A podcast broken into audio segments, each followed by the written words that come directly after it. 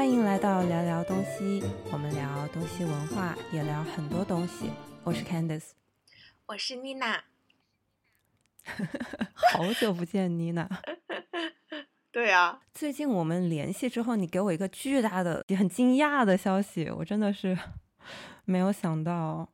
就是最近，嗯，生活和工作都有了翻天覆地的变化，感觉可能是开启了一个全新的人生吧。唉，所以我们今天想要聊的主题就是爱情是个什么鬼东西？为什么我没有？那反正我是没有。然后我知道你现在也没有了，为什么会这样？曾经拥有过。我是觉得和嗯。这一次我倒是反省了一下自己哈，我觉得和人的性格还是有一定的关系。嗯，我觉得如果一个人他的性格是持续稳定的，然后情绪是比较能自控的，其实嗯这一点对于很多成熟男性来说是最重要的。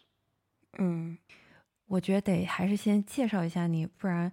大家可能有点云里雾里的，因为我跟妮娜是在香港认识的，然后那个时候关系特别好。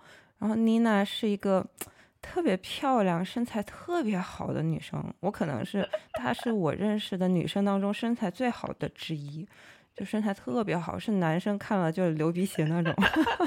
你笑死我了。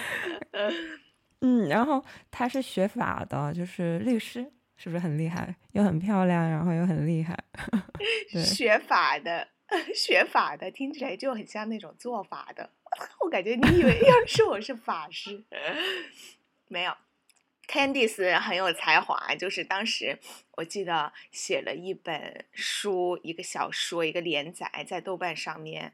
嗯，就是有我的一个角色在里面，也是把我塑造的特别好。没有没有，但是，对，这是我对你的印象。嗯嗯。好，那我们聊回来哈，就像你这样，其实男生看了会流鼻血的这种类型的女生，为什么在爱情的路上好像也走的不顺呢？你觉得？嗯，我觉得一个是可能因为这种面相吧，就会让人第一印象觉得你不是一个特别。靠谱，或者是说觉得不是一个特别想认真交往的人，但是呢，我的性格呢又恰恰相反，就是我自己是比较寻求稳定的这种嗯关系的人。然后呢，其实我自己的性格呢，确实作为重庆妹子，脾气比较暴躁，然后呢又是。心直口快的，有时候嘴上呢确实是，嗯，在火气一上来的时候是毫无遮拦。那么这个时候呢，可能对于亲密关系的对方来说就会造成一定的伤害。我觉得这个是我最大的一个 bug 吧。所以说，这也是我上一段关系分手的原因。是吗？是因为你觉得是因为你的性格原因？因为是。嗯，我们因为这个性格的争吵啊，或者是说因为对某些事情观点的不一样，然后造成的争吵，然后其实正常的吵架都 OK，但是我就是会比较，嗯嗯，就是就是嘴上不把门这种，然后 就导致对方很受伤，然后再加上有的时候，比如说。嗯，遇到很多事情太情绪化了，我觉得就是，嗯，如果对方真的是把你当成一个结婚对象，或者是说当成未来的伴侣的话，这一点会让他有所迟疑。嗯，但但是我不知道，我我的感觉啊，就是你的前男友特别特别特别喜欢你，就是对你千依百顺。按理说你们在一起很多年了，为什么这个问题没有早就爆发，到这么长时间了才爆发呢？嗯，因为他也，我我也这么问他，然后他就是觉得他一直在默默的忍耐，然后呢，他每一次我把他伤，他觉得是我从言语上或是某些，嗯事事情上哈不尊重他之类的，把他伤害了之后，他就在他的小本本记下了一笔，然后他现在这个小本本记满了，就是可能达到一个嗯。他觉得不能再继续的状态，然后嗯就他就提出还是嗯就是不要再继嗯续互相是折磨了。所以我觉得就是人就是会有这样的一个过程的，他可能在之前会觉得你会在他的陪伴和照顾下面慢慢的改变，慢慢的长大，但是没有想到嗯，怎么这么多年过去了，你还是一个小孩儿，还是这么任性。我我觉得真的不能尝试改变一个人，没有办法的。那我怎么办？我就是孤独终老吗？我才孤独终老嘞。那你嗯你觉得你脾气有这么大吗？就一定没有人可以容忍你吗？就是我觉得是，我对朋友什么的真的都特别的好，然后呢，就嗯他们会觉得我脾气很好，但是我在亲密关系嗯里，我觉得可能跟童年的背景啊什么也有关吧，就是在亲密关系里没有办法处理好亲密关系里的这个脾气，就是会对最亲密的人说最狠的话。我觉得这是很多人的一个通病。我现在就是痛定思痛，一定要一定要改掉这一点。对，我觉得改这是只能靠自己，就是你自己意识到了，你自己下定决心去改。但是如果是你想改变你的男朋友，我觉得不要有这个心，我也觉得，很难，对，很难去改嗯变一个人。所以你的男朋友想改变你的话，也是嗯。不要有这个心思。但是人就是这样，经过了一个很大的挫折，或者说很大的一个事情之后，然后就会反思自己，然后会给自己带来一些成长吧。比如说这一次分嗯。手，我觉得对我来说真的是一个人生创伤和至暗时刻吧，因为一直都是把他当成我的家人，然后可以陪伴我一辈子的，然后没有想到嗯，他中中途下了车这种，嗯。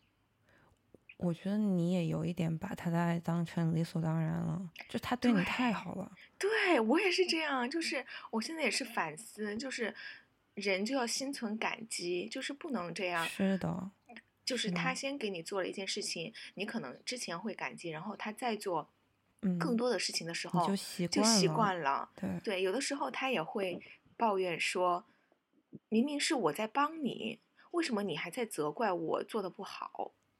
因为有的时候他嗯帮我，比如说我工作上或者是生活上需要找一些资料啊，我就会嗯他给我找了之后，其实他也没有义务这么帮我做，然后我还会嫌弃他做的不好，没有逻辑，什么什么格式不对，就是各种挑剔。我觉得这真的是不应该。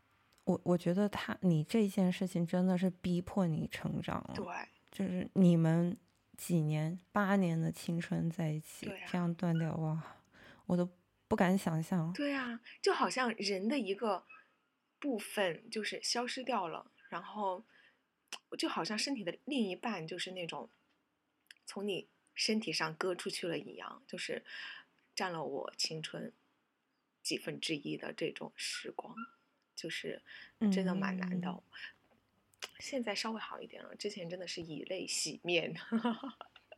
我觉得对他来说也是很难，对你们两个来说都是一个很巨大的改变，对啊生活上。关键是。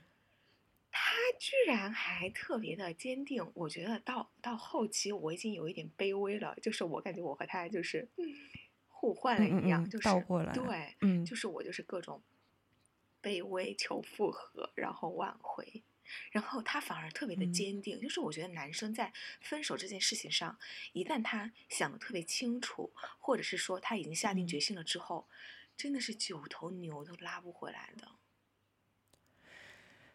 你想想，八年了，他尝试改变你，八年都失败了，他还不坚定吗？不嗯过我也觉得好可惜，八年的感情。所以你有改变过，尝试嗯改变过一个男生吗？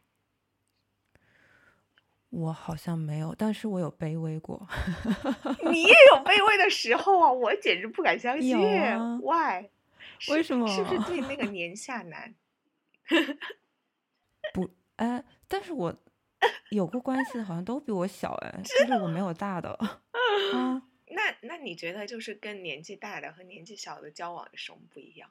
我不知道，我觉得我喜欢那种就是想法比较开放一点的，就不会很喜欢说教啊，然后生活很无聊啊。这个跟年龄没有关系，跟嗯这个人有关。对，但是概率上来说，年龄大的无聊的比较多，然后保守的比较多，对不对你？这个进行了范围攻击哦。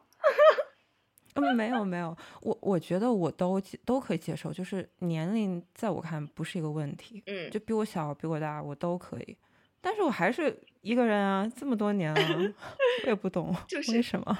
就是是不是因为就嗯是你喜欢的这种很开放的类型，嗯然后呃，或是年纪比较小，然后很有少年感这种类型，他也把自己开放给了其他人，就不是很稳定。对啊，也是，但我我也不知道。我觉得你会不会有这种危机感？就是你你当然你比我小几岁啊，你会不会有这种危机感？觉得自己年龄可能三快三十啦，三十岁啦之后选择范围会小？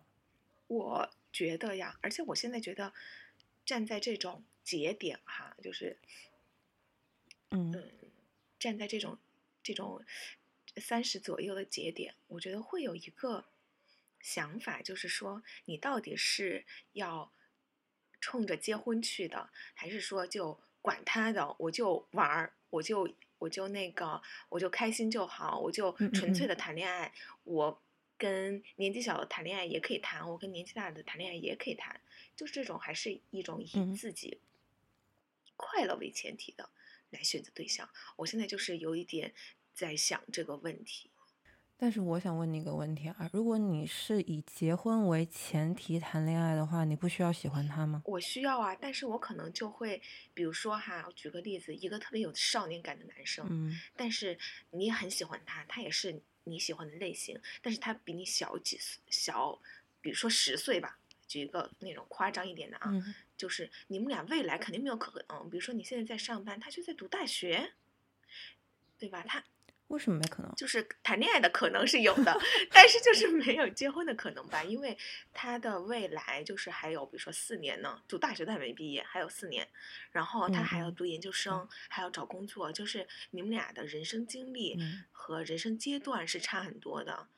对你，如果比如说你想三年内结婚，那他肯定不现实，对吧？但是呢，你们俩又互相喜欢，那嗯这种你还需要浪费时间跟他在一起吗？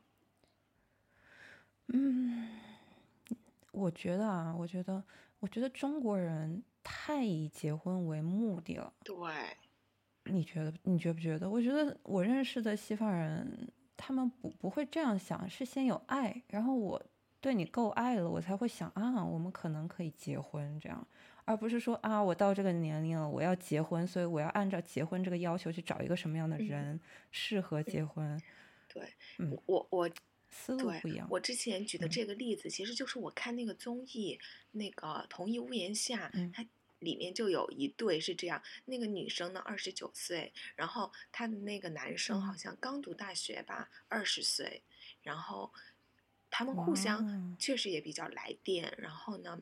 那个男生也是女生喜欢的嗯类型，然后在一起了，但是那个女生就会经常挑剔他，就是你到感情的后期就会说，你为什么都没丝毫没有承诺，你为什么丝毫对我们的未来都没有计划？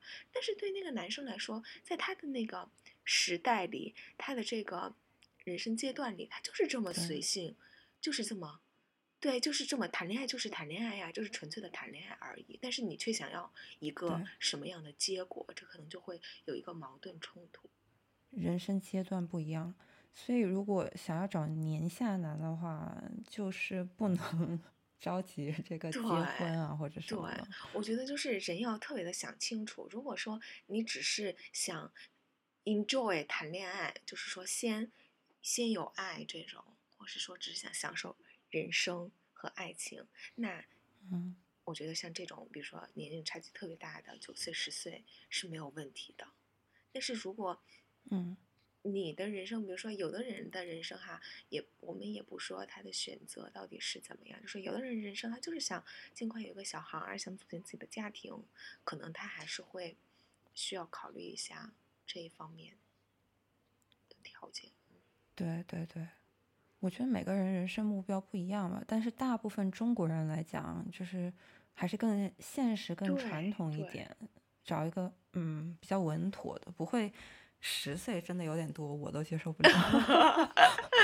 是不是呢？不是，你就有点像养儿子，你知道吧？虽然你喜欢，嗯，就是太累。对，他们在那个节目里相处起来，那些嘉宾就说，对儿子都没有这样要求的，就是会有一些嗯不合适的地方吧。但是，就是我看那个节目，我也是最喜欢那个男生，我觉得就是会有阳光朝气的感觉，会有一种。找补回了，就是 大学时代的那。嗯，我明白你的意思。对对对。那如果你现在在谈恋爱，你有你有想过年龄的问题吗？比你大啊或者比你小这样的问题？其实我也是属于比较 open 的，只要两个人，我觉得我我只是要求对方起码有独立养活自己的能力。嗯。我觉得起码要在这个人生阶段，嗯，学生的那个人生阶段可能不太好接受了，因为学生还是依赖父母给学费，然后给生活费这样子，嗯，这个阶段可能不是很能接受，嗯嗯，所以你也是可以接受比你小的，对的对的，那比你大的呢？你觉得有什么区别？你刚刚问我，你觉得和 年龄小和年龄大有什么区别？其实我觉得像我这种就是火爆性格，如果讲适合来说，还是比较适合年纪大一点的。就是像我前男友那种性格温和稳定，然后包容成熟的人，就是他们会让你觉得特别的有安全感，因为他自己。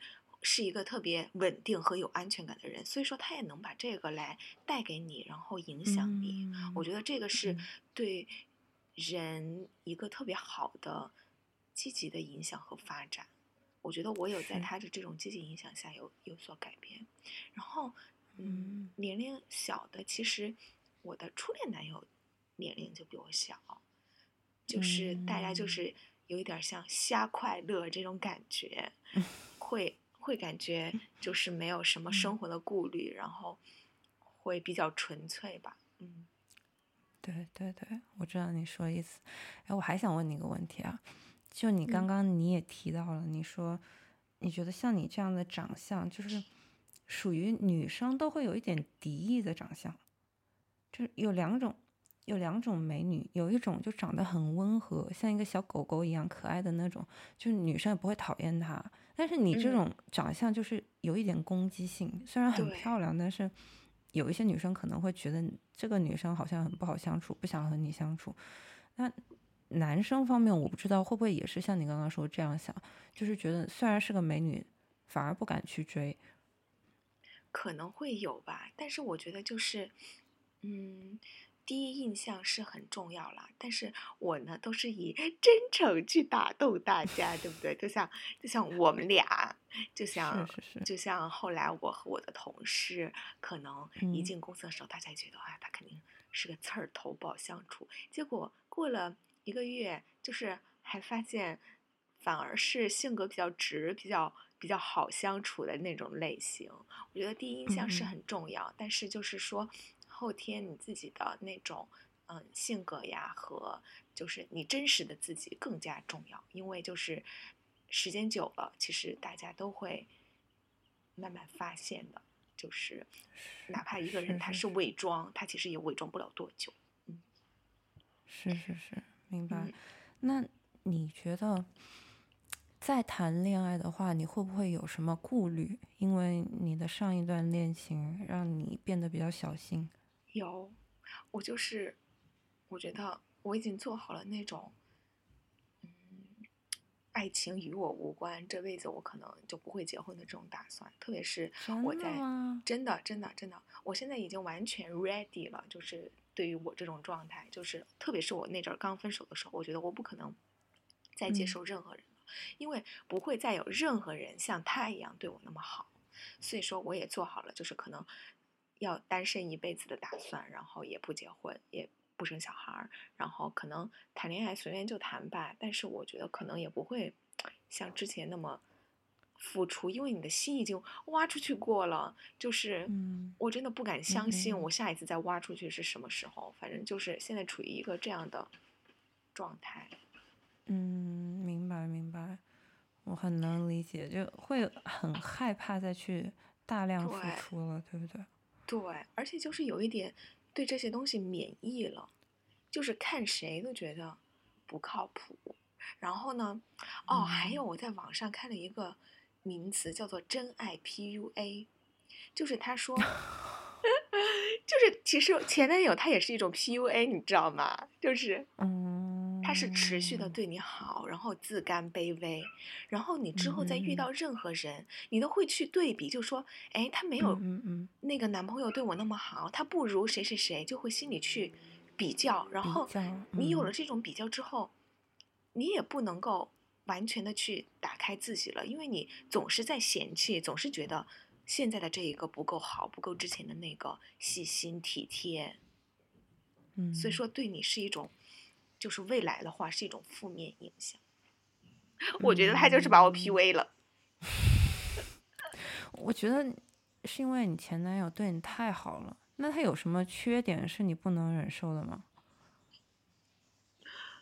我现在想起来，哦，我可能觉得他也有一点性，我觉得他性格上其实也是有一点软吧，因为，嗯，我觉得也是因为他有这样的一部分性格在里面，所以说他会对人特别的好。如果一嗯个平时性格特别硬的人，就是或者说特别嗯强势或是咄咄逼人的人，他不大会做出一些这样这样的事情。嗯，所以你前男友是那种脾气特别好，从来不对你发脾气的。几乎没有吧，几乎没有。那他是那种比较开放的人吗？还是会比较传统一点儿？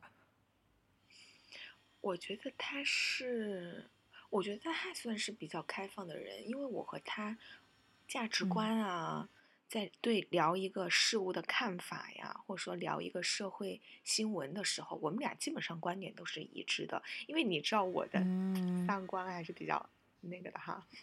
嗯嗯嗯嗯嗯，明白。啊，那你真的有点难，因为你的前男友太好了。对，所以说，我觉得可能人都会经历一个这样的过程吧，就是对爱情丧失希望，就是我们的主题。对，但我觉得是因为你刚刚才分手，这需要时间，嗯，但不知道谁都不知道会要多长时间你才可以恢复，你你猜我分手多久了？应该不久吧？我觉得可能几个月，有没有？其实快一年了。啊，真的吗？嗯，然后，那你最近有什么新？你说工作也有新的打算，是换工作吗？对对对对对，就是彻底的换一个城市，因为不换一个城市，你要去哪儿？我去上海呀，啊？什么时候？就是下周。啊？太多新信息了，我的妈呀！对，去上是海？嗯，哦，天呐！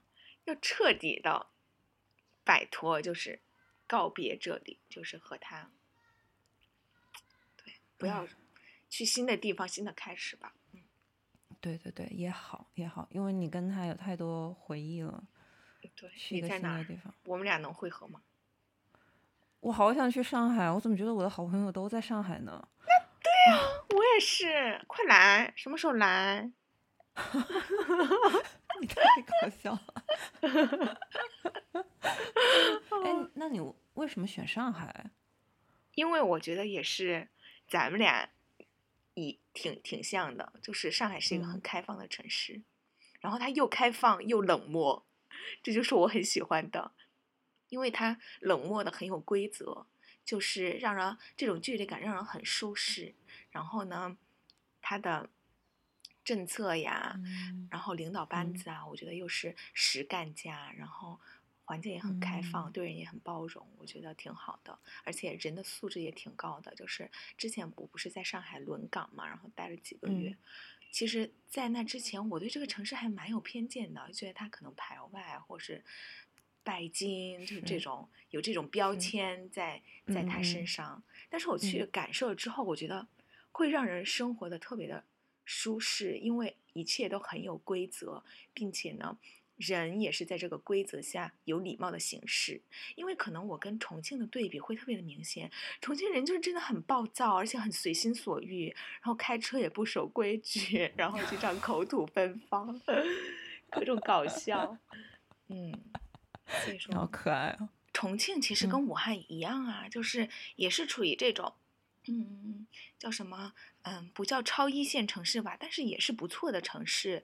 就是说，如果嗯说是本地人的话，其实大家很多人哈，像川渝、武汉，并不倾向于在外面漂，都倾向于，比如说在外面留学回来，或者读了书之后，然后就留在自己的城市。对，但是可能，我觉得可能我们的想法比较特立独行一点吧。嗯 嗯嗯。那你爸妈对你去上海怎么想？他们应该很舍不得吧？对，就是舍不得可能是一方面，但是他们客观的也觉得是确实是有了更好的发展。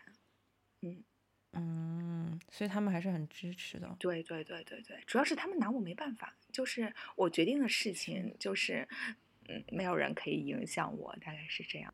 所以他们也处于一种那种气疗状态，以前也催婚啊，所以说我说哎，谈嗯这么久都不结婚，他说你什么意思？你也是浪费人家的青春。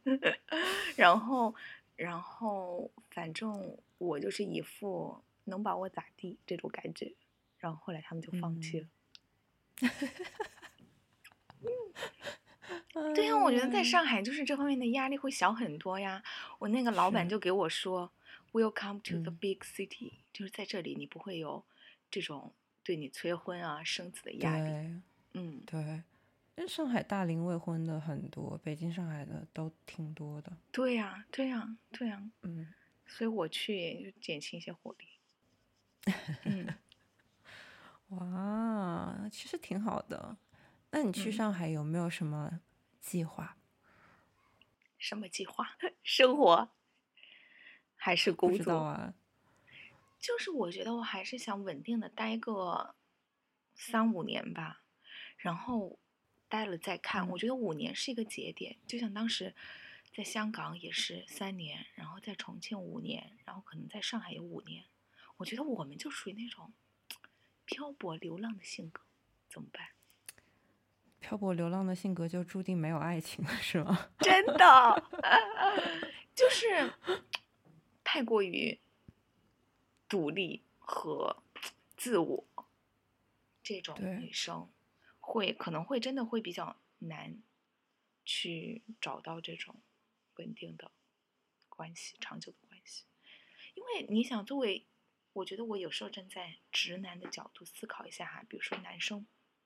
嗯他事业有成，然后成熟稳重，他可能也喜欢那种，嗯，起码是比较稳定的，不管是说从工作上、生活上，还是从情绪上，都很稳定的女生来支持他吧。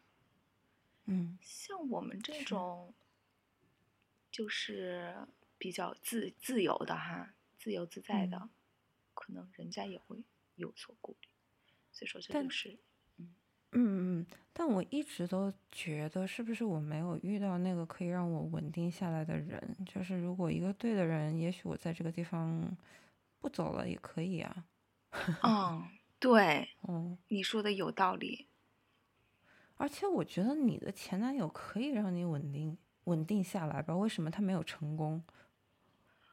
我觉得他已经让我稳定下来。就是我以前是一个不婚主义者，我觉得结婚，吗？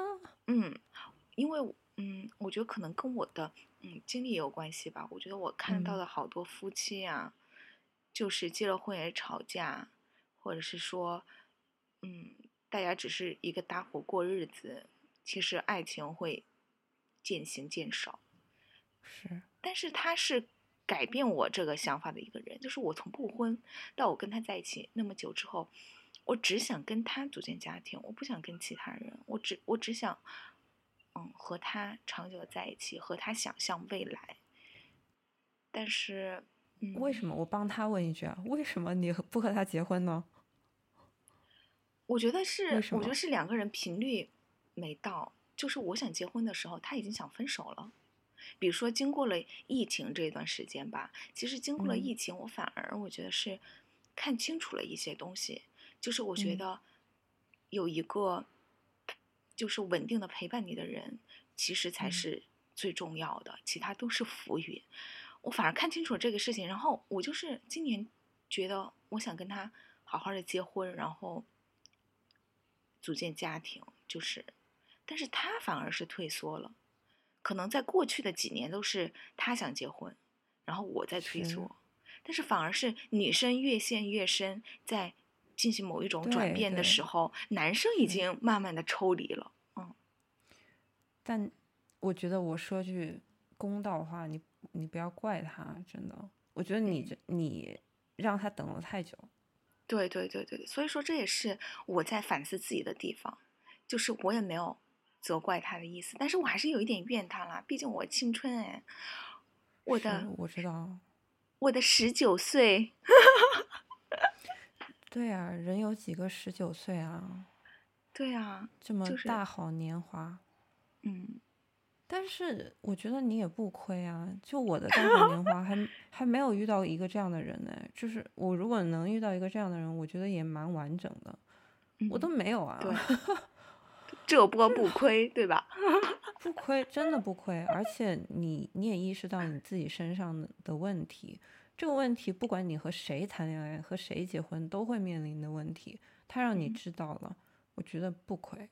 嗯，但是这八年，如果你拆分成很多小年，那你岂不是嗯会遇到很多的人，就是会有更多丰富的体验？这又是另一个问题了，呃，比如说你是更愿意八年和一个和你相处有九十分的男人，八九十分吧的男人，还是你更愿意八年里面你有四个大概和你相处五六十分的男人，你更愿意哪一个呢？如果是一个你不能长期和他在一起的人，那他的性格也有一定的缺陷，或者是也有什么问题，所以你们两个可能每次只能在一起几个月、一年，然后分手又换一个，久了会不会麻木啊？对，你说 太对了，就是两个没有办法长期在一起的人，一定都是互相有不对付，无法对啊，继续的原则性的矛盾在那儿。对啊，我会觉得很累诶。说实话，我我自己我也不知道，我没试过像这样换，但我就我会觉得累。嗯，说出你的故事。我我没有这样的故事，问题是，但是哦你的生活里刚刚有一个人的影子，你刚刚习惯他，大概一年的时候有一点习惯了，然后走了。你的生活里好像总有他的影子，又来一个新的人，加一点新的东西进来，我觉得好乱哦。对呀、会吗？会，所以说就好累，就不要谈恋爱好了。最后结论是爱情是什么鬼东西？我不要了。我感觉我们俩又是两个绝望的女人。我我最近真的，可能因为我爸妈给我的压力，对爱情这个东西真的蛮绝望的。因为你的你肯定没有去相亲过，嗯，那你就完全不知道我相亲过 n 次的人是什么，心里有多么的对这个结婚这件事情感到失望。但是我觉得相亲是还是个蛮有趣的过程哎，就是可以说一下，就是这个相亲的这种状态和大家遇到的形形色色的人吗？这个得改天说，这个太长了，我的妈呀！改天，好，我觉得我可以说一个关于相亲的，因为我相亲过很多次。好呀，好呀，好呀。嗯，今天就这么着吧，已经嗯聊挺多了。好呀，好呀。感谢妮娜呀，很高兴和你聊天，我真的很久很久没和你聊天了。嗯嗯，希望你去上海之后一切都顺利，然后可以去找你玩儿。好呀，好呀，那是最好不过嗯了。等你到嗯了上海来，我们还可以一起住，然后再说点闺蜜的悄悄话。嗯，好呀，好呀，太好了。好，嗯那我们今天就这样，谢谢妮娜，也谢谢大家的收听。那记得订阅我们哦，下次见啦，拜拜。拜拜。